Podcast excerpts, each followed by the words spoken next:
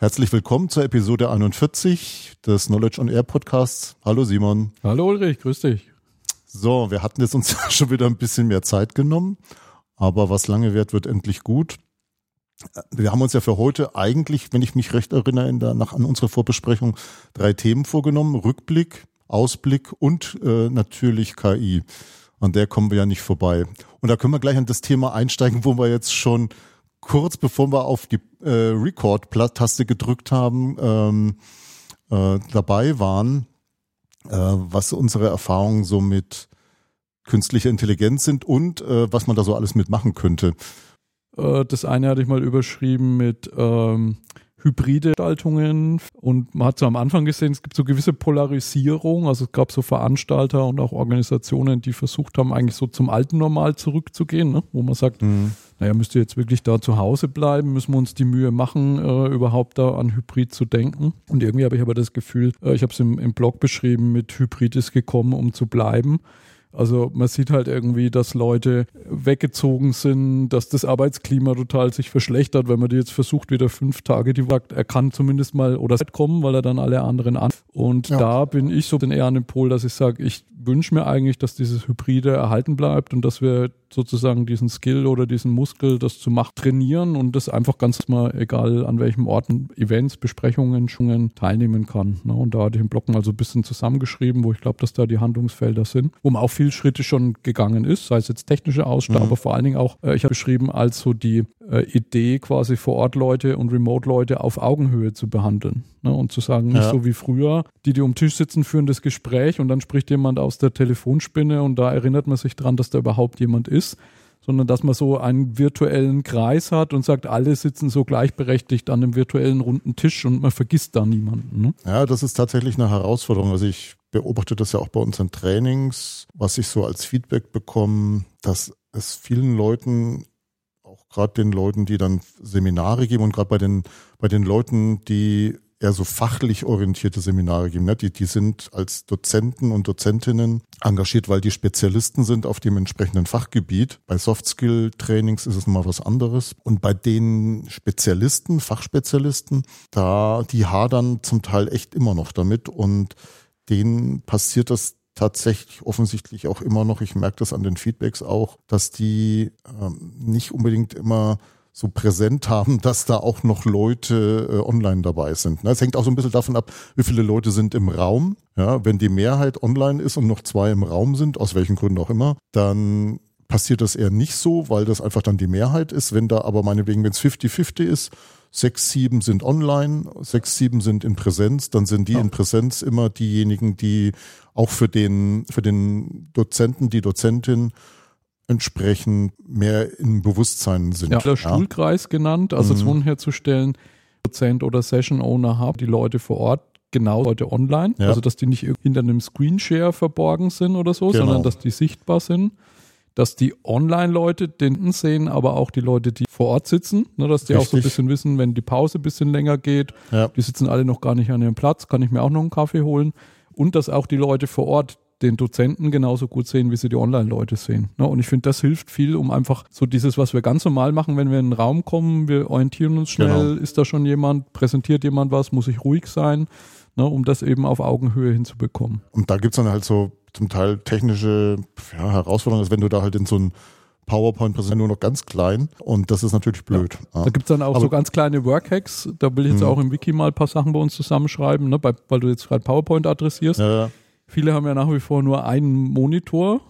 Genau. Äh, und da gibt es zum Beispiel den ganz kleinen Trick, dass man in den Bildschirmeinstellungen, äh, wenn man da reingeht, kann man umstellen von die Folie wird im Vollbild gezeigt, zu gezeigt. Mhm. Das ist quasi eine ah. Vollbildpräsentation, die aber ja. im Fenster ist und da funktionieren alle Animationen und ich kann parallel aber noch sozusagen die Videogalerie mhm. mit den Menschen im genau. Blick behalten genau. und auch den Chat und ich sehe, ja. wenn sich jemand meldet und so weiter. Ne? Ja. Und das sind, glaube ich, alles so Kleinigkeiten. Das ist technisch, ist das gar nicht Raketenwissenschaft, aber als, ja. als Organisator oder als Speaker oder als Trainer muss es dir wichtig sein, dass du beide Zielgruppen genau, gleich genau. behandelst. Ne? Und dann denk ja. mal an so Kleinigkeiten vielleicht ja. auch. Also wie gesagt, es sind so Dinge, die muss man einfach, wir sind da immer am relativ am Anfang des Lernprozesses Ansicht nach. Da werden sich noch so bestimmte Routinen, zum Beispiel das, was du gesagt hast, oder dass man halt mit dem Beamer das also groß an die Wand wirft auf der einen Seite und auf der anderen Seite aber nochmal äh, nebendran ein, Flatscreen stehen hat, wo man dann halt auch nochmal das andere sehen kann. Also für mich als Dozierenden ist es ja eher so, dass ich da so eine Art Monitor brauche, damit ich noch so weiß, was ja, die jetzt genau. sehen, was ich ja. denen gerade erzähle. Für mich ist aber eigentlich viel wichtiger, die Leute zu sehen äh, wenn ich jetzt natürlich aber auf der anderen Seite hier im Raum Leute sitzen habe, die wollen natürlich das auch gut lesen können, dann muss ich es umgekehrt machen. Dann kommt auf den, auf den kleineren Bildschirm, auf den Monitor quasi die Leute, ja. dass ich sehe, okay, und was natürlich auch noch so ein Punkt ist, habe ich festgestellt, ähm, dass die halt auch die Kamera anlassen. Ne? Ja, das ist ein also, Klasse, nach wie vor ist, und ein Klassiker, ja. Auf der anderen Seite muss man wieder sagen, man sieht unfreiwillig zum Teil Dinge, ähm, da möchte ich jetzt nicht mich in Details verlieren. Das, also es ist auf allen Sensibilität erforderlich, weil der, der eine oder die andere, die können sich da ganz schön ihre Reputation zerschießen, indem dann da quengelnde Kinder äh, auf erscheinen, die dann ähm, nicht unbedingt so besonders sachgemäß, wie sagt man da, freundschaftlich. Äh, Gut, da kann man die Kamera, die Kamera dann mal aus, machen. Aber auch das ist, finde ich, auch da gibt es so kleine Workhacks. Früher, wenn man in den Besprechungsraum gekommen ist, war es ganz normal, dass der, der was präsentiert, sich anschließt. Also gerade in Besprechungsräumen, wo es nur ja. einen Monitor gibt. Das ist, finde ich, heute tödlich, wenn du nur einen Monitor hast, weil dann hast ja. du genau das Problem, dass alle anderen nicht mehr sichtbar sind. Ne, ja. Auch da ganz kleiner Workhack, jemand anderes schließt sich an Beamer an, geht in die Teams-Konferenz und wenn ich dann präsentiere in der Teams-Konferenz, dann sehe ich zwar den geteilten Inhalt, aber ich sehe trotzdem noch den Chat und die Videogalerie nebendran. Ne? Also das sind so ganz kleine Sachen. Ja. Das ist gar keine technische Wissenschaft, sondern das, das hilft im Alltag quasi, die Probleme zu beheben. Witziger ist bei uns Männer interessanterweise, dass der zu uns dann, also wenn es hybrid ist, zu uns ins Büro kommt, in den Meetingraum und sich mit seinem Notebook in die Videokonferenz ein. Das Smartboard, wir haben keine Beamer Smartboard, das wählt sich dann auch Teilnehmender da ein und dann hast du das. Ja na, dann siehst du, zeigt der, zeigt, der teilt sein sozusagen und du kannst auf dem Smartboard halt wunderschön die anderen sehen oder zumindest ein Teil, ja, je nachdem, wie man es einstellt und dann hast du das Thema schon mal ziemlich gut ausgeschlossen, ne? Anstatt dass man das Smartboard einfach nur so zum als, als, als zweiten Bildschirm verwendet für das Notebook von dem Dozenten oder der Dozentin. Genau, dann hatte ich in dem Blog so als zweites von drei Themen ähm, Multiplikatoren-Netzwerke. Also ich habe mhm. jetzt in den letzten ja, bald zehn Jahren sehr viel eben Ausgangspunkt das Conti-Guide-Netzwerk, ne, so und die Beobachtung, dass im Wissensmanagement eigentlich so diese Idee der Wissensmanagement-Abteilung, die alles orchestriert, ja nicht mehr so ganz salonfähig war, weil es immer weniger davon gab. Mhm. Ne, ähm, haben wir für uns jetzt hier gesagt, wir wollen halt auf der dass es in der Organisation mehrere gibt, ne, mhm. die, die mit Mandat der obersten Leitung sozusagen das Thema bei sich haben aber mal drumherum eigentlich so Multiplikatoren-Netzwerke aufbauen muss, die die Ideen in die Breite tragen. Und da hat er auf der LernOS Convention 2021 der Scholl Krapf mal da seinen Ansatz gezeigt von der Change Coalition mit so einem Kernteam, ne, wo du sagst, dass vielleicht diese ein, zwei Wissensmanagement-Beauftragten als Treiber von einem Kernteam hast du 10 bis 15 Größe, mhm. die aus den verschiedenen Geschäftsbereichen kommen, ne, so IT und Personal, aber halt auch, äh, auch Entwicklung, auch Produktion. Und hast dann da außenrum eben so äh, Guide-Multiplikatoren-Netzwerk und dann so Community of Interest, wo dann jetzt, ich bin bei Audi und bei Siemens Healthineers sehr aktiv, in der Regel halt in Viva Engage Community so tausende Leute, also irgendwie zwischen drei und 5.000 Leute sind, die die Ideen dann weitertragen. Mhm. Und das hatte ich in dem Blog geschrieben, dass für mich nach wie vor auch ein Muster ist, was ich sehe so den Chief Knowledge Officer und auch die Wissensmanagement Abteilung, die mit essentiell Headcount und Budget bestückt ist, nach wie vor nirgendwo entstehen. Mhm. Ne, und dann sind so, du sagst, du kannst zum multiplen Sponsorvorstand bestimmte Dinge will, bestimmte Dinge will, weil das Topman Dinge will. Ne, kannst du sagen, so Wissensmanagement-Ideen die Breite skalieren. Mit, das ist für mich so mittlerweile Muster der Etablierung. Mhm.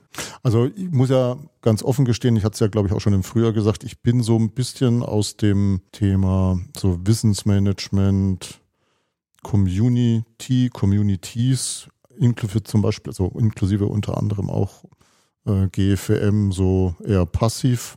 Mhm. Zum Teil noch nicht mal mehr beobachten, wenn ich ehrlich sein soll, weil das Tagesgeschäft in der letzten Zeit so im Frühjahr ähm, ich immer noch nicht so ganz raus, deswegen kann ich da gar nicht so viel dazu sagen. Was mir aber aufgefallen ist in diesem Jahr, und das ist dann auch eigentlich auch so ein Aspekt, der dann mit Blick auf das nächste Jahr und die kommenden Jahre für mich sehr, sehr dominant sein wird, einfach als Herausforderung. Das erlebe ich eben, ja, kann man schon sagen, fast live tagtäglich, dass wir einfach eine Arbeit haben. Ne? Ich rede jetzt gar nicht mal so sehr nur von Fachkräften. Ist auch die Frage, wo da eine Fachkraft anfängt.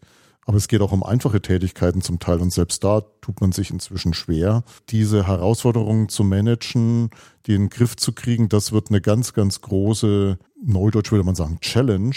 Da bin ich fest von überzeugt, da greife ich jetzt schon fast vor, was, was jetzt so den Ausblick betrifft.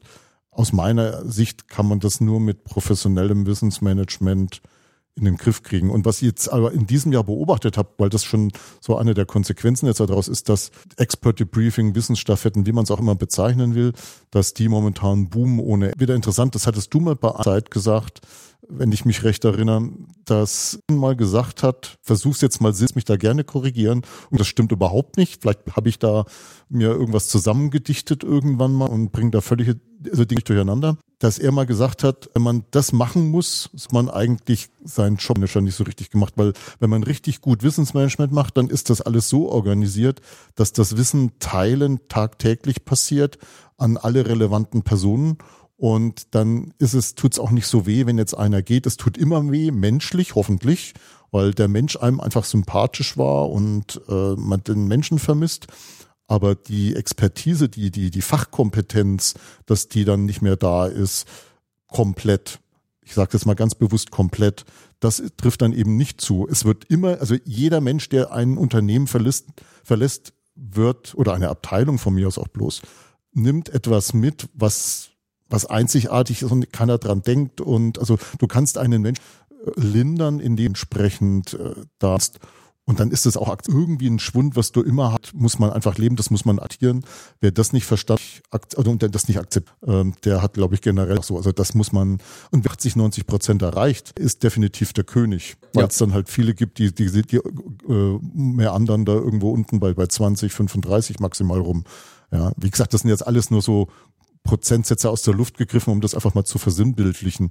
Ja, aber wie gesagt, das ist das, was ich so beobachte und zeigt dann halt auch auf, auf erschreckende Weise, man, man, man merkt jetzt plötzlich, ähm, da, da geht was verloren ähm, und man muss jetzt was machen und das zeigt halt, dass da in der Vergangenheit halt doch nicht die Dinge so passiert sind, wie sie hätten passieren können.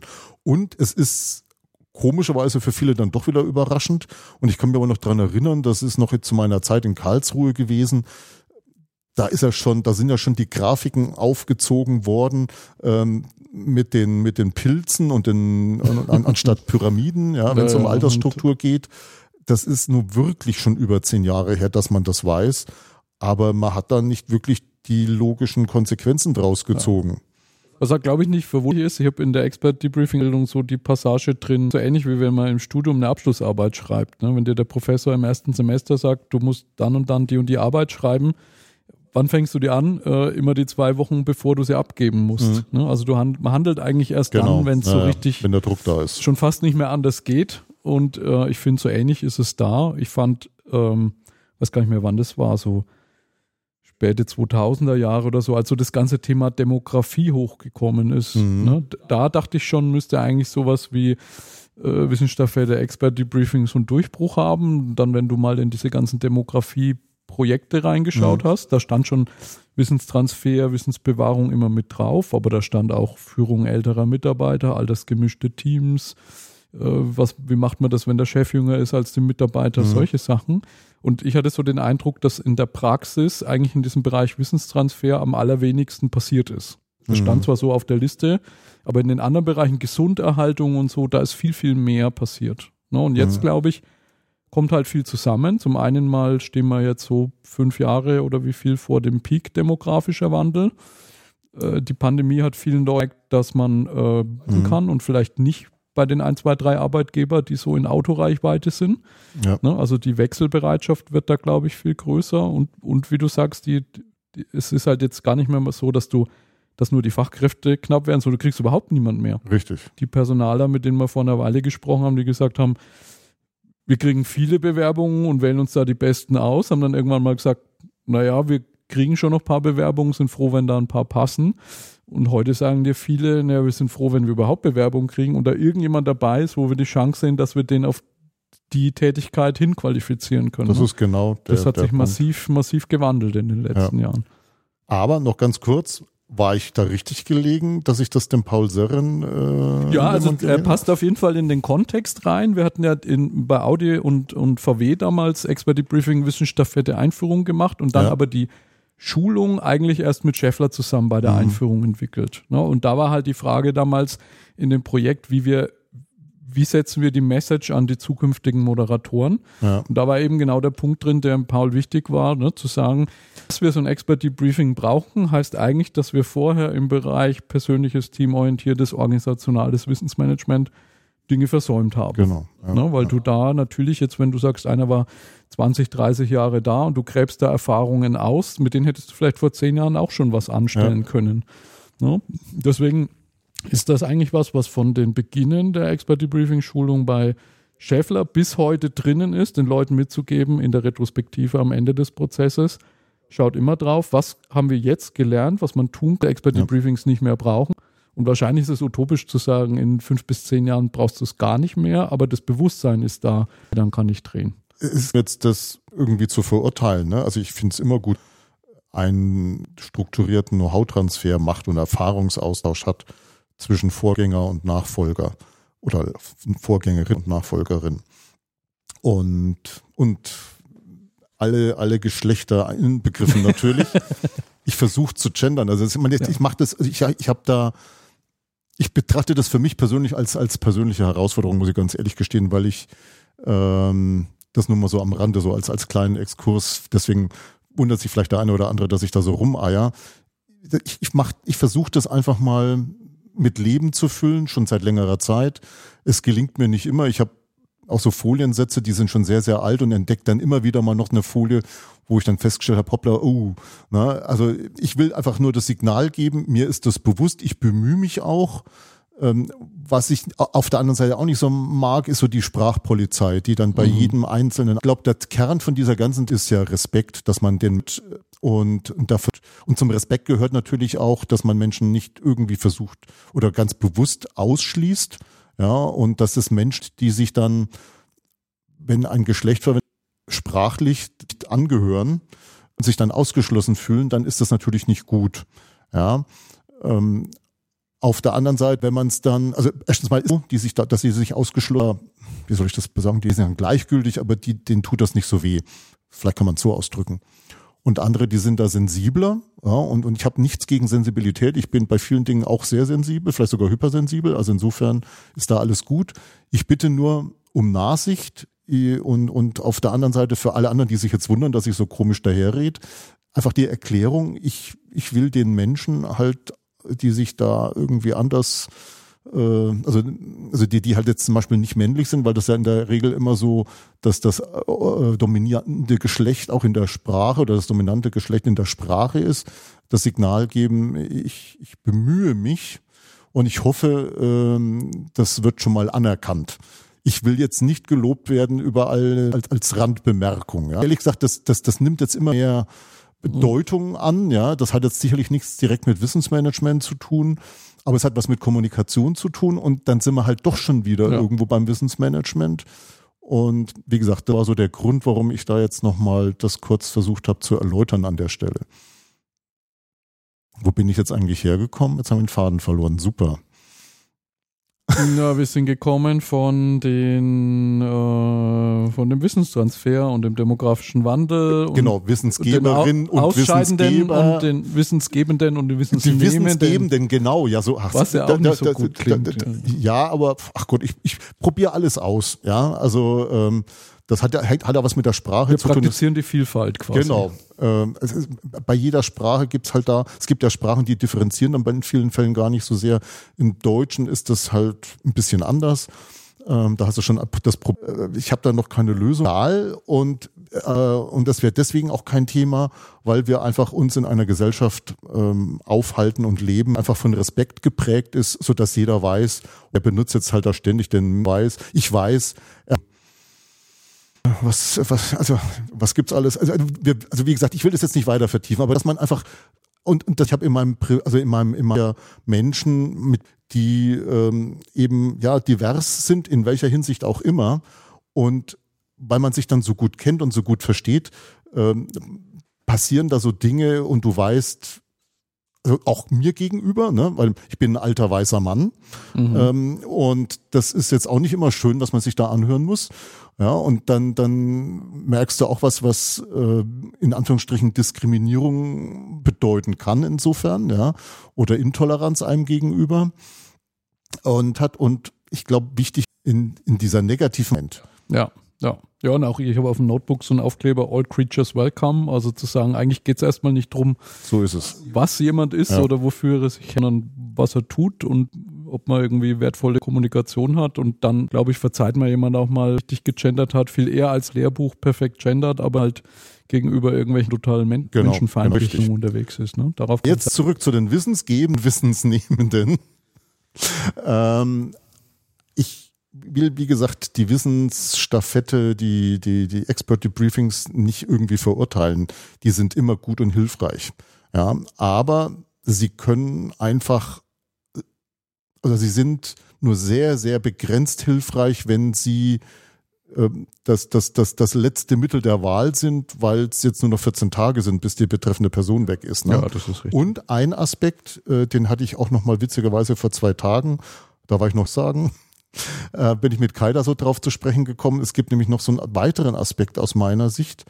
Ähm, das ist das, der, der, der Aspekt des Risikomanagements, also der Risikovermeidung. Ähm, einfach nur mich drauf verlasse, dass ich da am Schluss so eine Witte mache, ja. Und nicht die ganze Zeit dafür ein Auge habe, Erfahrungen zu teilen. Dann habe ich ja das Problem, dass ich im Zweifelsfall wenn mal jemand kurzfristig nicht mehr zur Verfügung steht, aus welchen Gründen auch immer. Ich will da gar nicht ins Detail gehen. Es kann sein, dass jemand von einem Moment auf den anderen nie wiederkommen wird. Das ist, das sind tragische menschliche Schicksale dann und äh, also zuallererst mal, aber das ist natürlich auch mit einem abrupten Know-how Wegfall verbunden. Ne? Und das ist dann eigentlich klassisches Risikomanagement, sich da Gedanken drüber zu machen, wie kann ich das vermeiden. Und dann hilft dir die Wissensstaffette, die dann da vielleicht mal ansteht, wenn die betreffende Person dann in fünf Jahren in Rente geht, halt auch nichts mehr. Aber das ist ein interessanter Punkt, weil mittlerweile, also ist noch nicht 50-50, mhm. aber 40 Prozent der Expert-Debriefings bei mhm. uns und auch bei den Moderatoren, die wir so monitoren, wir haben ja so um die 900 ausgebildet, mhm finden nicht mehr am Ende der Laufbahn statt, mhm. sondern finden statt bei Jobwechseln, mhm. bevor Leute in Elternzeit gehen. Die, die, wie ich finde, das vorbildlich machen, machen das regelmäßig. Mhm. Also bei Schlüsselwissensträger, ja. dass du sagst, spätestens alle zwei Jahre mal machst du das. Ne? Also ich glaube, das ist so eine Geschichte, äh, wo vielleicht, wir hatten ja damals den Begriff Expert Debriefing aus dem Project mhm. Debriefing abgeleitet, wo du sagst, das findet eigentlich in der Regel immer am Projektende mhm. statt. Stimmt auch nicht mehr ganz, weil du das auch, wenn du ein Projekt hast, was vier, fünf Jahre dauert, an kritischen Meilensteinen machst, unterjährig. Genau. Ne? Und genauso finde ich, musst du das eigentlich auch bei deinen kritischen Wissensträgern, darfst du nicht 60 oder wann auch immer warten, dann musst du es eben öfter ja. machen, gerade wenn sich Wissensgebiete schnell ja. verändern. Ne? Dann hilft dir das gar nicht auf die Rente. Das ist richtig, also wenn ich dran denke, jetzt in Karlsruhe damals haben wir ja eingeführt, dass wir Wissensstaffetten beim Stellenwechsel von Führungskräfte verbindlich haben. Und die Führungskräfte konnten natürlich außerdem noch zusätzlich entscheiden, wenn sie Mitarbeitende haben, Spezialistinnen und Spezialisten, die, und da geht es auch nicht ums Ausscheiden aus der Firma, sondern einfach sich verändern. Zum Beispiel, dass man da eben dann auch auf, auf äh, Abruf sozusagen da auch eine Wissensstaffette macht. Ne? Also wie gesagt, mhm, das Instrument, ja. die Vorgehensweise, und einfach mal dann sich die Zeit zu nehmen, das ist ja das Entscheidende, ne? dass man so ein Zeitfenster hat und dann aber nicht einfach nur in der Cafeteria so rumsitzt und mal gemeinsam einen Cappuccino trinkt, sondern dass man dem Ganzen halt eine Struktur gibt auf der einen Seite und auf der anderen Seite auch die Dokumentation der Dinge dadurch ja auch irgendwo definiert. Das ist ja das Wertvolle und das Entscheidende. Und wie gesagt, dieses Jahr so bei dem, was ich beobachten und hören konnte, muss ich ganz ehrlich gestehen. Ne? Wie gesagt, ich bin da jetzt momentan nicht mehr so im regen Austausch, äh, wie das noch Fall war. Da ist das aber auf der einen Seite halt echt noch so ein Thema. Und mein zweites Highlight in diesem Jahr, dann bin ich ja schon durch. also was heißt Highlight? Das ist so das, was mir ins Auge gestochen ist auf der einen Seite. Und auf der anderen Seite für mich mein persönliches Highlight war, dass ich jetzt dieses Jahr nochmal beim Swiss KM Forum war. Oder das erste Mal beim Swiss KM Forum war, muss ich sagen. Es hört sich so an, als wäre ich da öfters. Ich war das erste Mal dort im Sommer in Zug. Wir waren da eingeladen. Ähm, Gastgeber war, war Siemens. Da auch nochmal vielen Dank an, an Johnny Müller für die Einladung. Und ähm, da hatte ich nochmal die Gelegenheit, da meine sieben Maximen in einem Roundtable vorzustellen. Wir haben das sehr, äh, in, ich habe mich da so ein bisschen auferieren lassen, so am Thema, ja eigentlich, wie soll man sagen, es ist so so eine so eine, ein Derivat von Future Business schon fast. Und da sind noch mal ein paar sehr spannende neue Aspekte hochgekommen und grundsätzlich habe ich da für mich persönlich auch eine wiederholte Bestätigung äh, erfahren, dass das, was ich mir da mal vor, die habe ich 2005 habe ich damit angefangen, dass das, was ich mir damals so überlegt habe, dass das sich grundsätzlich falsch ist und von vielen Leuten auch als sehr hilfreich wahrgenommen wurde. Ich habe es dann auch so im Nachgang gesehen, so auf LinkedIn, was da so gepostet wurde. Das war alles sehr, sehr positiv, hat mich wirklich sehr gefreut, dass das da so gut angekommen ist. Das war für mhm. mich nochmal so ein, so ein Highlight, wie gesagt, diesen Austausch mit Leuten zu haben, die auch zum Teil sehr, als, als Gruppe waren die auch heterogen, das waren relativ, also waren Neulinge im Thema dabei, auch aber auch sehr, sehr erfahrene Leute aus dem Wissensmanagement und jeder hat was für sich mitnehmen können. Das fand mhm. ich eigentlich sehr, sehr spannend und wird das, das war so eine Vorgabeforum, dass das sehr interaktiv, nur so eine Folienschlacht. Hat mich das auch nochmal so ein bisschen halt angestachelt, mir da Gedanken drüber zu machen, wie kann ich das interaktiv gestalten und so das, was so als Grundidee hinter dem Future Backwards steht, habe ich mir da auch nochmal zur Anwendung zu bringen und das hat eigentlich auch ganz gut funktioniert, muss ich sagen. Sehr cool. Der Johnny war ja auch auf dem genau. Knowledge Camp gewesen. Fand ich auch eine coole Session, die er da Richtig. gemacht hat, ne? mit den äh, seinen Stories, ja. die er auf LinkedIn immer postet. Also auch da gerne die Maxim nachschauen und auch äh, Johnnys Post mal folgen. Genau. Das ist sehr, sehr wertvoll. Ja. Wie war es bei ja. dir? Na, ich habe äh, einen dritten Punkt in meinem Blog mhm. noch äh, rückblickend und das ist wahrscheinlich der, der auf der einen Seite sich am breitesten gemacht hat dieses Jahr, so kurz nachdem, nachdem wir mhm. das letzte Mal gepostet haben. Äh, das Thema KI, speziell generative KI. Mhm und wovon ich auch glaube, äh, dass uns das noch viele, viele Jahre beschäftigen wird. Also ich mhm. habe so bauchgefühlsmäßig, würde ich sagen, fühlt sich das so groß an. Vielleicht nicht ganz so groß wie das Internet selber, aber vielleicht äh, so groß wie ein. Mhm. Ähm, uns zwei von den Gründern aus dem Lehrstuhl für KI. Mhm. Damals war das natürlich alles noch symbolische KI, ne? noch keine KI. Äh, und auch die Briefing, über das wir gesprochen haben, kommt auch aus der KI. Da heißt es Knowledging als Prozess. Ne? Da haben wir sozusagen her adaptiert. Und ich denke, das, was sich so da ab November letzten Jahres abgezeichnet hat, auf der einen Seite mit diesen großen Sprachmodellen, äh, mit denen man ja äh, wohlklingende Texte generieren kann. Äh, mhm. Und ich denke, der Durchbruch war das sicher, das in so ein Chat-Interface zu packen. Ne? Die Modelle gab es vorher schon, aber man musste die halt äh, kompliziert über äh, Kommandozeile äh, bedienen. Ne? Und mit ChatGPT speziell kam dann halt eine Variante raus, wo ich mit dem Ding sprechen in Anführungszeichen kann, so ähnlich wie ich das mit meiner äh, Familie auf Signal oder WhatsApp tun kann. Ähm, na, und ich glaube, das ist schon was, wo man so das Gefühl hat, äh, in diesen Modellen steckt so eine komprimierte Version des dokumentierten Weltwissens drin. Mhm. Was das Modell sozusagen runterrattern kann, äh, wie so ein Papagei, gab es ja auch diese Metapher des stochastischen Papageis. Mhm ne, der oft Zinf kenne. Und wenn er aber mal nicht irgendwas erfindet und mit ganz gewisser stolzer Brust überzeugt davon ist, dass das genau richtig mhm. ist. Was, und da muss man passen, ne? ich versuche immer die zu, zu mhm. vermengen. Es gibt diese Anthropomismus oder keine Ahnung, es gibt so einen Fachbegriff mhm. dafür, dass wir dazu neigen, so Technologien menschliche Eigenschaften zu geben. Ich versuche nicht von das Modell weiß mhm. etwas oder kennt etwas, weil ich glaube, das ist genau der Unterschied zum Mensch, dass es kein Weltwissen hat und kein Bild hat. Äh, aber ich glaube, wir Menschen lassen uns dadurch, dass Kommunikation unsere Spezialität ist, von irgendeinem Ding, was mit uns spricht, und damit vielleicht den Turing-Test äh, sehr gut mhm. besteht. Ne, wir erkennen nicht mehr, ist das ein Mensch oder ist das eine Maschine? Lassen wir uns vielleicht täuschen von dem, was da kommt. Ja. Ne, und ich glaube, in dem Modus sind jetzt gerade viele irgendwie rauszufinden, äh, ist es so die beste Erfindung seit geschnitten Brot oder ist das eine riesengroße, die das Wissensmanagement komplett auf den Kopf stellen und komplett was Neues sein? Also das ist so das große Ding, finde ich, was jetzt seit langem mal wieder Bewegung ja. in, in, die Themenliste auch gebracht hat.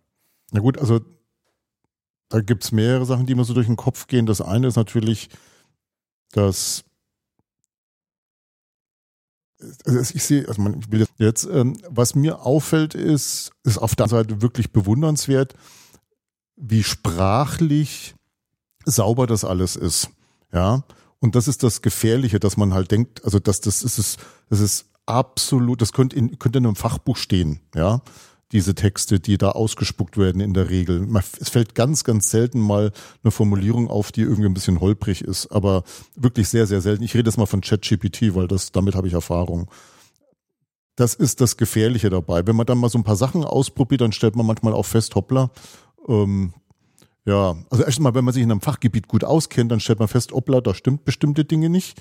Das weiß ich definitiv. Und, und dann, dann kann man das auch mal hinterfragen bei ChatGPT. Also ein Freund von mir hat das mal gemacht. Der kommt da aus der Softwareentwicklung und da wurde sogar richtig einmal grober Unfug äh, da formuliert und ich glaube, beim vierten Mal nachfragen hat dann ChatGPT plötzlich selber Zweifel gehabt und hat es auch so formuliert dann wieder, ja, und hat dann beim fünften Mal gesagt, ja, hm, ich weiß nicht so genau. Ja, aber wenn du dich darauf verlässt, auf die erste oder die zweite Antwort und auf die Bestätigung, ne, also in der zweiten Antwort, und weil du da Laie bist, dann gehst du davon aus, dass das stimmt, ja. weil sich das ja sprachlich so sauber anhört. Ich glaube, das ist auch genau ein Tipp, sozusagen, wenn man zu sprechen, zu kommunizieren. Genau. Weil man da schnell mitbekommt, wo die Grenzen sind, aber wo vielleicht ja. anliegt. Dazu noch zwei Sachen. Das eine ist natürlich, weil es auch wieder, darauf hat er mich nämlich, ich habe das das erste Mal ausprobiert, äh, Anfang diesen Jahres, damaligen Zeitpunkt zumindest, Anfang diesen Jahres war das so, dass ChatGPT ähm, die, die Grundinformation, auf dem diese ganzen Antworten basiert haben, die waren schon ein Jahr alt. Die haben also einen Datenfundus, einen Informations- und Textfundus gehabt 2000, was war das dann, 21? 21, Und ja. wenn du dann Dinge gefragt hast, die im Jahr 22 stattgefunden haben, hast du ganz diffuse Antworten bekommen, was ja eigentlich, und dann, ja. daran hast du es auch merken können. Und worauf ich hinaus will, ist einfach, dass so eine KI einfach nur so gut sein kann, wie, wie der Fundus ist, aus dem es seine Informationen, sein in Anführungsstrichen Wissen zieht, um da mhm. dir was bieten zu können. Ne? Das, das, das ist das, was ich für mich nochmal mal bewusst geworden ist, was ich mal stärker verinnerlicht habe. Und das ist eigentlich auch wieder nichts Neues, ist eine Bestätigung von dem, was wir alle wissen, dass das nur so gut sein kann, Output nur so gut sein kann wie der Input. Ja, wenn der schon shitty aus Mist kein Gut machen. Ja, ist ganz ja. einfach.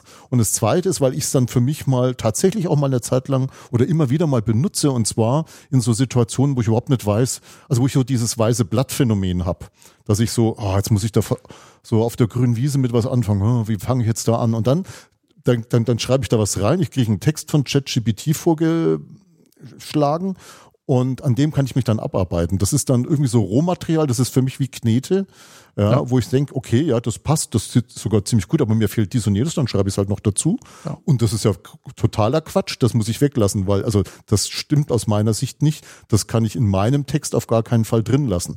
Na, aber dann habe ich schon mal was. Und unter dem Aspekt finde ich es extrem hilfreich und kann sogar die Produktivität steigern. Ja, ja. dass ein Pilot als Werkstück zur Seite steht, finde ich hilfreich, ne? weil da ist es ja auch so, dass du beim Co-Pilot oder beim, der kann dich ersetzen, sondern F dir. Mhm äh, und bei Werkstudenten ist es auch oft so, du fragst ihn was, oft, du fragst nach den Top-Toten zu irgendeinem Thema, und dann kommen zehn Stück zurück. Und ja, äh, fünf kannte ich schon, auf die zwei wäre ich nicht gekommen. Genau. Und dieser Impuls finde ich viel, viel wertvoller als Klagen, dass irgendwas, ja. wenn du Kollegen fragst, geht die antworten ja auch nicht mit dem Weltwill, sondern da muss ich mir dann auch aussuchen, was davon genau. Für mich relevant ja. ist. Was dann noch interessant ist, weil ich habe jetzt gerade und habe mir sogar mal so ein Abo jetzt da geleistet, mal gegönnt, weil ich da gerne noch ein bisschen mit rumexperimentiere. Äh, ich weiß gar nicht mal, wie die Maschine jetzt heißt, äh, wo man auch Bilder generieren kann. Mhm, so Dolly oder, oder Midjourney. Stable Diffusion. Ach, ich. Oh, und viele ja. andere. Also das Interessante ist, und da sieht man, also wenn, wenn man Bilder generieren lässt von der KI, da ist es halt so, dass es, also die schauen, die schauen brillant aus. Die sind, die sind wieder so äh, äh, Supernatural, kann man ja schon sagen. Ne? Also das ist ja so, das sieht, also du, hast ja erstmal so verschiedene Modi, du kannst aber auch sagen natürlich. Ne? Jetzt, wenn es zum Beispiel um Menschen geht, sagen wir einfach mal Menschen. Äh, also hier da gibt's den natürlichen Modus, du kannst, du kannst auch den Steampunk nehmen und was da so alles an, an, an Varianten gibt. Aber wenn du natürlich nimmst, selbst dann sind diese Menschen, die haben dann zwar den einen oder anderen Leberfleck, aber selbst das ist trotzdem immer noch nicht so ganz realistisch. Aber man könnte sagen, okay, das kriegst du beim realen Foto mit dem Filter und so weiter, kriegst du das jetzt auch schon heutzutage hin. Wenn die betreffende Person allerdings dann drei Beine hat, dann weißt du, wo die Grenzen der KI momentan noch sind. Und bei den Bildern ist es eben dann, weil du dann, dann, dann da siehst du halt noch, wie unperfekt in Anführungsstrichen äh, so eine KI dann halt zum jetzigen Zeitpunkt halt doch noch ist, weil ich habe ja nicht dir aufgefordert zu sagen, hier, generiere mir mal ein, ein, ein, ein, äh, was weiß ich, was auch immer, eine, eine, eine Person und die muss drei Beine haben, sondern die hat die einfach auf einmal. Ja, ja. Beziehungsweise in dem Fall ja. ist sogar so, bei dem Tool, was ich verwende, kriege ich immer vier Bilder angeboten mhm. als, als Alternativen. Und dann haben auf, auf, auf drei Bildern haben, hat, der, hat die betreffende Person auch nur ähm, drei äh, zwei Beine und bei dem vierten hat es aber drei und du fragst dich, wieso kommt das jetzt dazu? Ja, obwohl ich es ja nicht explizit irgendwo angesprochen habe. Ja. Ja, und ich auch, also neulich hat mal auf so einem Meetup, KI-Meetup, einer gesagt, äh, äh, zwei Wochen in der KI-Entwicklung ist so viel wie zwei Jahre im echten Leben. Mhm. Also mittlerweile die neuesten Modelle, die, dieser Diffusionsmodelle für Bildgenerierung, da kommt das eigentlich fast nicht mehr vor. Mhm. Also das, was vor so einem halben Jahr noch oft war, ne? Mhm. so diese sechs Finger oder ganz komische Augen ja, ja. oder so, ist mittlerweile fast überall draußen. Mhm. Ne? Und ich kann mir vorstellen, das nochmal ein paar Monate in die Zukunft projiziert, dann wird man mit sowas gar nicht mehr zu tun haben. Und so ähnlich wie die Schüler ihren Large Language Models mittlerweile Systemprompts mitgeben, um Fehler in den Text einzubauen, weil die Lehrer quasi die Hausaufgaben, die mhm. mit dem Sprachmodell gemacht sind, daran zu erkennen, dass sie zu perfekt sind. Ne? Mhm. Ist dann vielleicht die Unperfektheiten auch was, was man in so einem Bildmodell. Ja. Erinnert jetzt KI, äh, da kommen wir dann so ein bisschen mhm. in Richtung Zukunft umschwenken. Genau. Das schöne Buch Management Challenges for the 21st Century von Drucker. Äh, und da hat er in dem einen Kapitel Produkt hat er den Satz stehen: The most important and Moment, ich muss meine Brille aufsetzen. And indeed, the contribution of management in the trade was the 50-fold increase manual worker. Mhm. Uh, the most important contribution management is similarly to increase the productivity of knowledge work and the knowledge worker by the same factor. Mhm. Und das ist jetzt so, wenn man mal an Technologien denkt im Wissensmanagement, glaube ich wirklich etwas, ob jetzt Faktor 50, weiß ich nicht. Die ganzen Studien, die es so gibt, deuten erstmal eher so auf, Leute, die es nutzen, sind 20 Prozent produktiver als andere aber durchaus mal so in Richtung von Größenordnungen, Veränderungen in Produktivität von Wissensarbeitern hinweist. Und ich denke, wenn man mal so schaut, was sind so typische Tätigkeiten auf der einen Seite und was sind typische Tätigkeiten, die KI gut kann, dann gibt es da durchaus einen sehr, sehr großen Match. Also mhm. ich glaube, das ist was, wo man in Wissensmanagement auch viel noch drüber sprechen muss und auch Wege finden muss, wie führt man Wissensarbeitende heran, äh, sozusagen zu finden, wo es mir selber hilft, dass es nicht so geht. Wir hatten vorhin mal kurz das Cover vom New Yorker mhm. angeschaut aus dem November, ne? dass so der Typ, der sitzt da auf dem Cover vor dem Bild, meine die Shownotes mhm. und hat eine Blockade, kommt die KI und sagt, und dann zerknüllt sie aber die ganzen Papiere und der Schreiber links irgendwie vom Haufen zerknüllter Papiere und muss trotzdem von vorne anfangen. Ne? Also ich glaube, das muss man jetzt einfach lernen, wie man damit umgeht, sodass man am Ende produktiver ist als vorher. Ja. Das ist ein Aspekt. Also mein, für mich, wenn ich jetzt in die Zukunft mal schaue, ähm, gerade mal auch auf, schon mal aufs nächste Jahr bezogen. Ich glaube, dass für uns das Thema Mangel an Arbeitskräften, das lässt uns nicht mehr los. Es wird natürlich momentan nochmal verschärft durch den hohen Krankenstand. Ja, wir haben, was ich zum Teil so lese, jetzt hängt es dann immer ab davon, von welcher Krankenkasse da die Zahlen kommen. Manche Satzstand, also den Allzeithoch sind halt ähm, Erkältungskrankheiten ganz massiv und auch wieder Corona auch nicht gerade wenig. Zum Glück jetzt natürlich Corona nicht mehr in so einem dramatischen Gesundheitsumfang, also was ich so mitkriege. Sehr, sehr um die Varianten, die gerade kursieren. Und es ist auch nicht so schnell weg.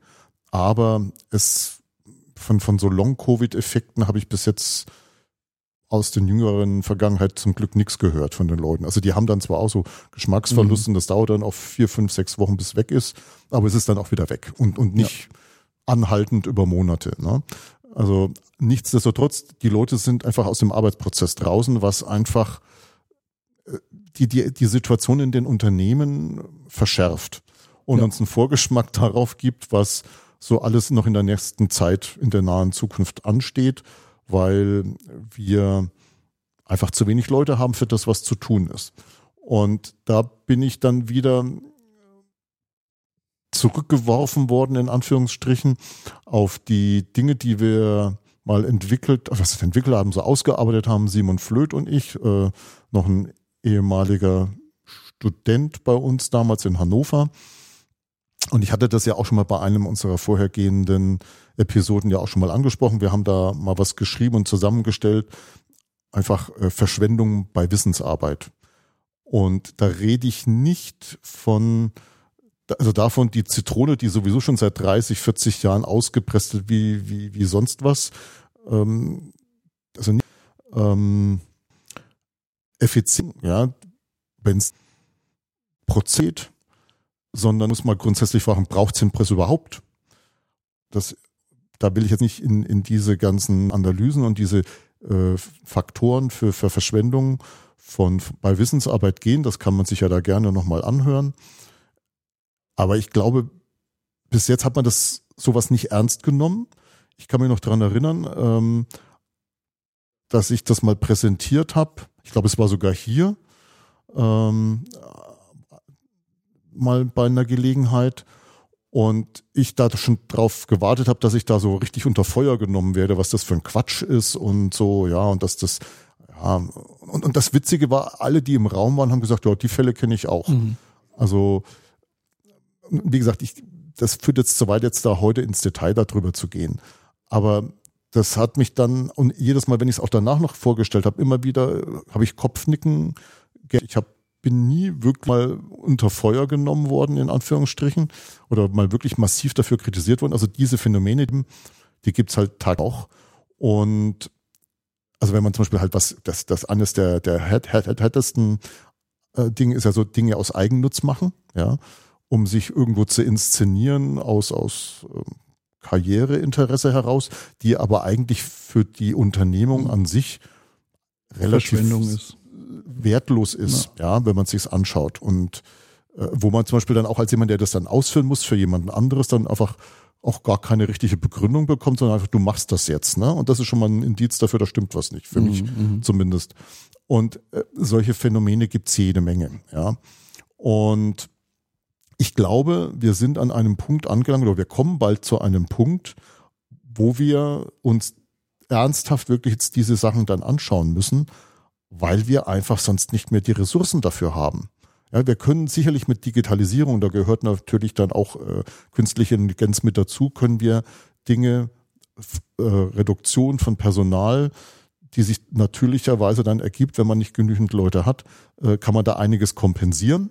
Ja, ähm, das alleine wird es aber nicht tun. Ja, und insofern und auch das wird jetzt nicht die Welt retten, aber das sind Aspekte, das sind Dinge, das sind Sichtweisen aus meiner Sicht auf, auf ganz bestimmtes Verhalten von Menschen auch, die man sich mal zumuten muss, bald, um einfach effektiver zu werden, effizienter zu werden vor allen Dingen, weil man dann feststellt, dass es, dass Dinge getan werden, die, das ist Symbolpolitik, ne? Das ist hochsensibel, äh, das ist heikel, das ist politisch, ähm, also jetzt politisch im Sinne von, von Unternehmenspolitik und so, hochgradig heikel.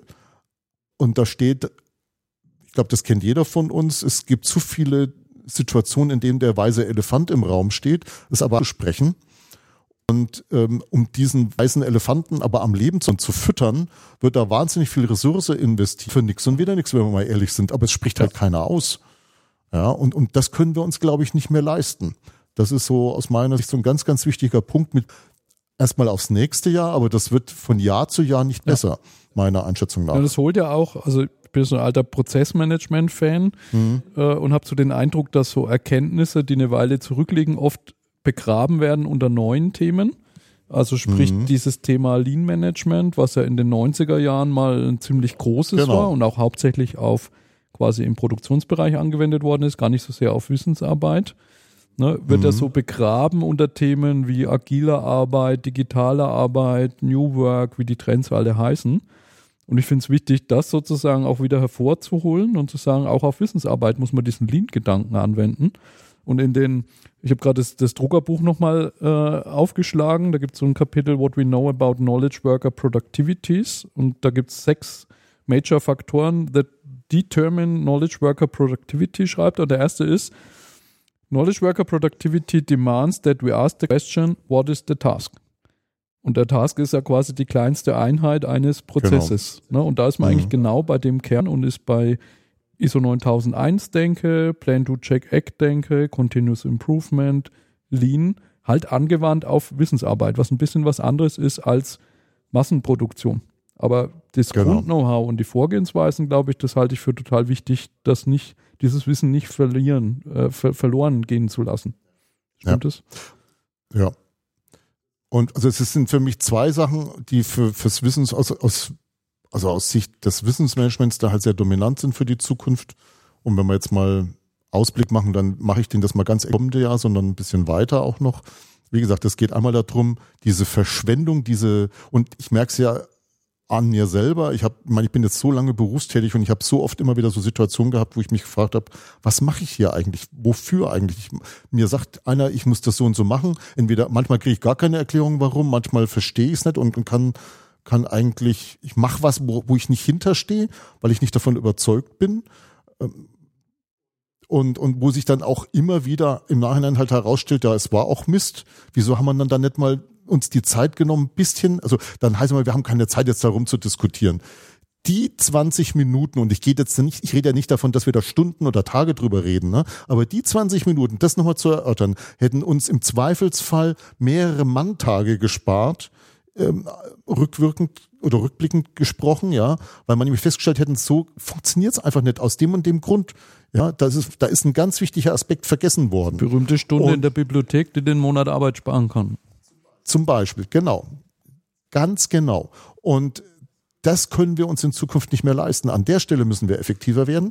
Das ist die eine Dimension äh, für, für Prof Wissensmanagement-Profis, ja, von denen es viel zu wenige gibt. Das erschüttert mich immer wieder aufs Neue.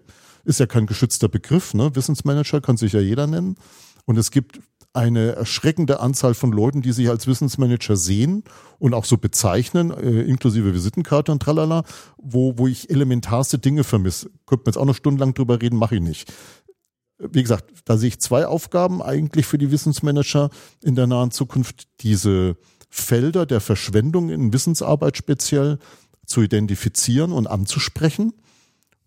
Und auf der anderen Seite auch, ähm, das ist das, was ich aber auch schon vor ein paar Jahren ähm, in einem Podcast von uns in einer Episode mal angesprochen habe, diese Instrumente äh, für das Management im 21. Jahrhundert zur Anwendung bringen. Das bedeutet ja, was bedeuten diese Instrumente? Diese Instrumente sind, und das ist ja nichts, was ich erfunden habe, sondern das sind Dinge wie Future Backwards, wie ein Barcamp und so weiter und so fort, die sich durch ganz bestimmte Dinge alle auszeichnen, obwohl sie unterschiedliche Zwecke ähm, eigentlich haben. Aber sie, sie haben eigentlich Kern, im Kern haben sie es alle Menschen physisch zusammenbringen, in eine strukturierte Diskussion bringen und äh, dadurch den Know-how-Transfer äh, stärken und von den, den Trans von, von Erkenntnissen, von Erfahrungen, so dass hängt es wieder von der Aufgabenstellung natürlich ab. Ne? Wenn wir jetzt Future Backwards nehmen, ist es zum Beispiel halt Szenarioentwicklung, dass dann, dass dann ein Szenario rauskommt, was sehr wahrscheinlich ist, weil da viele wichtige Aspekte einfach berücksichtigt wurden und nicht vergessen wurden. Ja, das ist ja das Entscheidende, dass man, wenn man ein Szenario entwickelt und dann aber die Hälfte der Aspekte, die da eine Relevanz haben, entweder ja, äh, gar nicht dran denkt oder sie als völlig irrelevant abtut und, und dann einfach nicht mit einbezieht, dann braucht man sich nicht wundern, dass dann einfach die Dinge nicht so funktionieren, wie man sie sich vorstellt. Dieses, dieses, dieses, was einen Menschen ausmacht mit seiner Kreativität, kommt ja auch noch dazu, Kreativität, seinem Erfahrungsschatz, ähm, seinen Überzeugungen vielleicht auch, und das muss jetzt nicht unbedingt, also für mich sind inzwischen Überzeugungen zum Teil eher schon negativ, dann in Dogmatismus übergeht, ähm, aber alles das, was halt einen Menschen ausmacht, ja, mit seinen intellektuellen Fähigkeiten würde ich es mal nennen, ja, ähm, dass man das über diese Methoden also besser mobilisieren kann als mit Methoden, die eben nicht auf den Dialog setzen. Und das folgt nämlich dann dafür, dass da funktionieren, äh, mit einer höheren Wahrscheinlichkeit funktionierende Lösungen oder besser funktionierende Lösungen rauskommen. Und, also warum? Weil, weil einfach dieser Erfahrungsschatz und auch die Kreativität dieser Beteiligten alles da mit einfließt. Und außerdem die Bereitschaft, sich auf diese Lösung einzulassen, auch größer ist, weil ich ja Betroffene zu Beteiligten mache. Ganz klassisches Change Prinzip. Management, ja. Genau. Weil jede, das, das, das ist alles Change Management, ne? Wenn ich da äh, was, was, was neues Produkt einführen, Management zum Beispiel oder neu, dann ist das auch Change Management, weil wir es anders machen werden als in der Vergangenheit. Das ist immer Change Management. Und dann ist es auch aus dem Grund, also es hat verschiedene Aspekte, ist es klug, diese Leute da einzubeziehen, um eben entsprechend kluge und wirksame Lösungen zu entwickeln, die klüger und wirksamer sind als das, wenn man äh, als sie wären, wenn man das ignorieren mhm. würde. Das sind für mich die zwei Aspekte für die Zukunft, für die nahe und mittelfristige Zukunft. Und wichtig, ja, aber schau, dann ich, aus meiner Sicht für uns Wissensmanagende, Wissensmanagende, Managende, genau, danke. Äh, da ist das für uns eigentlich, sind das die zwei Punkte, wo wir den größt oder den bestmöglichen Impact für unsere Unternehmen, in denen wir arbeiten und auch für unsere Gesellschaft, in der wir leben, beitragen könnten dadurch. Ja, da muss ich gerade meine Punkte von der Reihenfolge nochmal umdrehen, wie ich sie im Blog geschrieben habe, weil der äh, letzte Punkt, der passt eigentlich ganz gut dazu. Äh, du sprichst von diesen Management-Instrumenten fürs 21. Jahrhundert. Ich habe das Gefühl, im Wissensmanagement gibt's Evergreen-Themen, Community mhm, Management, ja. für dazugehören. Mhm. Und jede neue Generation von Leuten, die in das Thema einsteigt, haben eine hohe Wahrscheinlichkeit kommen, dass sie irgendwo wieder mhm. an. Und äh, jetzt letzte Woche hier zusammen wartet, dass an verschiedenen ähm, drüber nacht wird. Dokumentation von Sessions, also es gibt Veranstaltungen wie zum Beispiel ein Camp oder jetzt mhm. Open Sessions im Lex-Format. Da wird in Sessions Wissen transferiert und ist ganz reichhaltiges Angebot, ganz viel so, und wenn du dann mal sagst, oh, da war doch vor acht Jahren mal eine Session zu dem Thema XY und die war wirklich gut. Wo ist denn die? Mhm.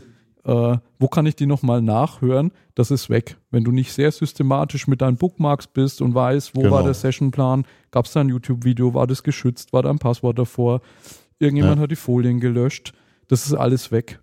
Ne? Und äh, das ist so ein Schwerpunkt fürs nächste Jahr, wo wir mal die Evergreens, bei uns ist es jetzt und dokumentierst du Wissen in der KI, ja. die in so einem artigen Interface zugänglich zu machen, dass man sagt, da kommt zusammen ein Kalender mit Sessions, die irgendwann in der Zukunft sind. Aber wenn du sagst, Thema XY interessiert mich, springst du vielleicht zurück vor zwei, 15 Jahren und findest dort. Ja. Und das ist, finde ich, wichtig zu vergessen und vor allem von ähm, anprangerst, nicht auch noch die Leute erfinden zu lassen, die alle schon erfunden sind. Genau. Äh, deswegen habe ich den vorgenommen, weil der ist eigentlich der dritte Punkt, aber den habe ich mal nach vorne gezogen. Mhm. Ähm, dann, was wir auch sehen, ist dieses Thema mit diesem Personalmangel. Und natürlich ist, wer die Kassetten noch kennt, da gab es so einen schnell zurückspulen Knopf, den gibt es halt nicht. Deswegen glaube ich, müssen wir für unsere Volkswirtschaft gucken, dass dieses Thema Wissensbewahrung in irgendeiner Art und Weise besser beackert wird, als das bisher der Fall ist. Diesen Expert Debriefing Leitfaden bei den ausgebildeten Moderator, Expert Debriefing Moderatoren ab. Das war so alle zwei, drei Jahre, wo wir alle eingeladen hatten, die schon mal durch die Ausbildung gelaufen sind. Und das wollen wir mhm. nächstes Jahr öffnen und machen da einen Wind raus. Äh, März. Und laden da einfach Methoden ähnliche Ansätze, um das so ein bisschen mehr in die zu verteilen. Ne? Mehr Leute mhm. dafür zu begeistern. Auch das in ihrem Kontext. Jemand geht und Ne? Klar ist das nicht ideal, wenn man nur zwei Wochen Zeit hat oder einen halben Tag. Umgekehrt ist es besser, das zu machen, als nichts zu machen. Ne? Damit muss man es ja immer vergleichen. Also um dieses Know-how mehr zu verteilen. Ich finde, die mhm. sozusagen im Wissensmanagement können wir mehr dafür tun, unser Wissen effektiver in die Breite zu bringen ne? und das wiederverwendbar zu machen. Und dann, ich stelle es als letztes, weil es für mich mit das Größte ist, das Thema KI Wir haben jetzt angefangen, äh, einen LernOS-Leitfaden zu KI zu schreiben, also wo jemand, der von mhm. der Tagesschau oder von den Schulkindern gehört hat, was Chat in so einem Lernzirkel übrigens, also ein Quartal sich das sieht, ne, so was sind meine, welche haben eine mhm. Wahrscheinlichkeit durch KI produktiver zu werden, um dafür strategischen Ansatz aufzufinden. Und das wollen wir nächstes Jahr halt die äh, LernOS Convention zu dem Thema machen. Das Design werden die äh, wir haben immer so angelehnt an sowas Filmisches, ne? so Star Wars mhm. und so. Nächstes Jahr machen wir äh, Lord of the Rings, mhm. äh, die Wissensgefährten mhm. und spielen das halt in zwei Richtungen. Ne? Die eine Richtung ist quasi Netzwerke und Communities, weil wir glauben, dass so Wissensgefährten Mensch-Mensch eine wahnsinnig wichtige Bedeutung behalten werden. Ja. Und gleichzeitig aber der Wissensgefährte KI ein interessantes neues Potenzial ist. Ne? Und da wollen wir dann machen wir einen MOOC von Mai bis Ende Juni, um möglichst viele Leute sich damit mal beschäftigen zu lassen. Mhm. Und die Idee ist, dass wir die Lerngruppen, die durch den MOOC laufen, auflassen, ne, sodass alle auf der einen Seite zeigen können, was funktioniert für mich, auf der anderen Seite auch sagen können, habe ich probiert, funktioniert nicht. Ne? Und man mhm. wirklich schnell sozusagen dadurch so eine Lernkurve durchkommt. Und das ist was, wo ich mich besonders drauf freue, weil es halt so ein Jetzt ist im Moment gefühlt so eine wilde Weststimmung. Mhm. Ne, viele dürfen in ihren Organisationen teilweise noch gar nicht mit ihren Firmen-E-Mail-Adressen sich überhaupt irgendwo anmelden oder auf die Firmenkreditkarte ein ChatGPT buchen. Viele mhm. Organisationen denken drüber nach, buchen wir jetzt den Microsoft Copilot oder nicht. Äh, IT-Security, Betriebsrat, Datenschutz muss ein wichtiges Wörtchen mitsprechen. Also ich glaube, diese ganze Wildwest-Stimmung, das wird sich nächstes Jahr äh, lichten, hoffe ich. Mhm und es wird klarer sein, was man machen kann. Und dann ist aber, könnte wieder mal ein, ein Vielleicht ist dann nächstes Jahr unsere Episoden, müssen wir gar nicht mehr selber aufnehmen, sondern die KI äh, skriptet die und spricht die ein.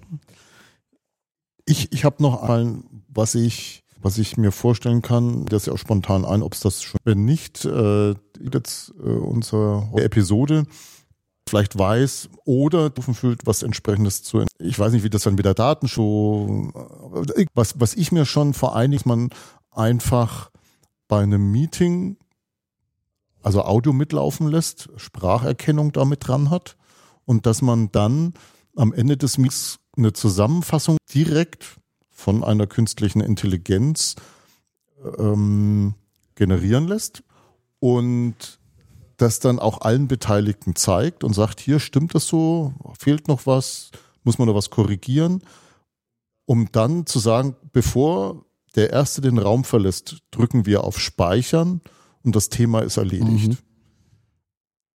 Denn der Protokolle im Nachhinein, und ich, ich habe in, ist, ich habe es in so vielen Firmen erlebt, wie wichtig Protokolle sind, ja. Und also dann ist das so der Popanz und das ist eigentlich gar nicht unbedingt nötig. Woanders, da ist das aus was welchen Gründen rechtlich und tralala ist das nötig, ähm, damit da dokumentiert und das bei Behörden dann und so weiter und so fort. Aber wenn ich selber immer wieder gezwungen mit mit auf äh, zur Freigabe, das, dann wird es dann endlich nach 14 Tagen dann endlich zur Verfügung gestellt. Und dann wird es auch wieder verteilt, PDF oder sonst noch irgend im schlimmsten Fall. Und das wäre halt richtig cool, ja, weil da sehe ich zum Beispiel einen super tollen, effektiven, praktischen Ansatz für die Anwendung von, von KI, weil man es nämlich dann am Schluss nochmal drüber gucken kann. Da kann man die Fehler ausmerzen, die da vielleicht wirklich drin sind und dann noch was kurz ergänzen. Aber wir haben es alle gelesen, die da beteiligt waren. Wir haben es so steht dann unten nur, alle Beteiligten haben am Ende diesen Text freigegeben. Mit Blut unterschrieben. Mit Blut unterschrieben, genau. Und also mein, meine, das ist eine, eine ziemlich triviale, aber nicht gut, leicht umsetzbare Vision, zu sagen, wir haben hier Meetings, da ist die Erstellung des Protokolls am Ende des Meetings schon erledigt. Und diesen ganzen Krempel, der danach noch, noch anstehen würde, der dann nicht mehr nötig ist. Wir werden ja letzte Woche am Freitag den Knowledge Jam zum Thema mhm. Hands-on AI hier. Da kann ich Ihnen schon ja. mal die Doku verlinken, weil da war das auch ein Use Case, mit dem wir uns beschäftigt haben. Mhm. Das, was du schilderst, ist das, was der Microsoft Copilot in Teams im Moment schon mhm. macht. Also den Teil des Transkripts, mhm. auch wenn jemand gar kein Copilot hat, sondern Teams Premium, geht es schon. Das Transkript wird live mitgeschrieben und das ist mhm. in einer erschreckend guten Qualität. Die Zusammenfassung noch nicht, wenn man den mhm. Copilot hat.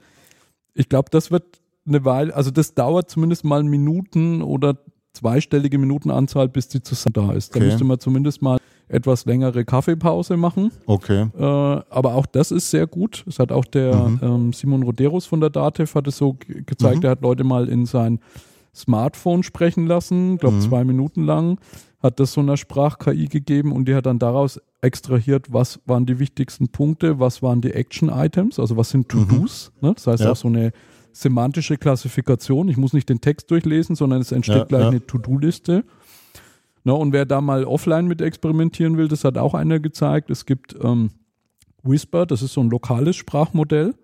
Das Mhm. heißt, da schmeiße ich quasi eine Audiodatei, wir können das ja mal mit dem Podcast machen, Ja. eine Audiodatei rein und kriege ein Transkript. Wenn man einigermaßen zeitgemäßen Rechner hat, dauert es auch, vielleicht, also es ist nicht Echtzeit, dauert ein Mhm. bisschen länger als gesprochen ist. Ne? Da wird man schon Mhm. sehen, wir sprechen jetzt Minuten, äh, Stunde neun, Mhm. etwas mehr als eine Stunde, aber dann habe ich einen Tick mehr so weit weg davon man werden. Ne? Das sind so Dinge, das ist eine äh, Steigerung der, der Effizienz, ähm, wo es nicht darum geht, die Zitrone weiter auszupressen, sondern also Protokollschreiben ist aus meiner Sicht äh, nicht vergnügungssteuerpflichtig, ja. Und da würde ich sagen, das ent- entlastet mich definitiv.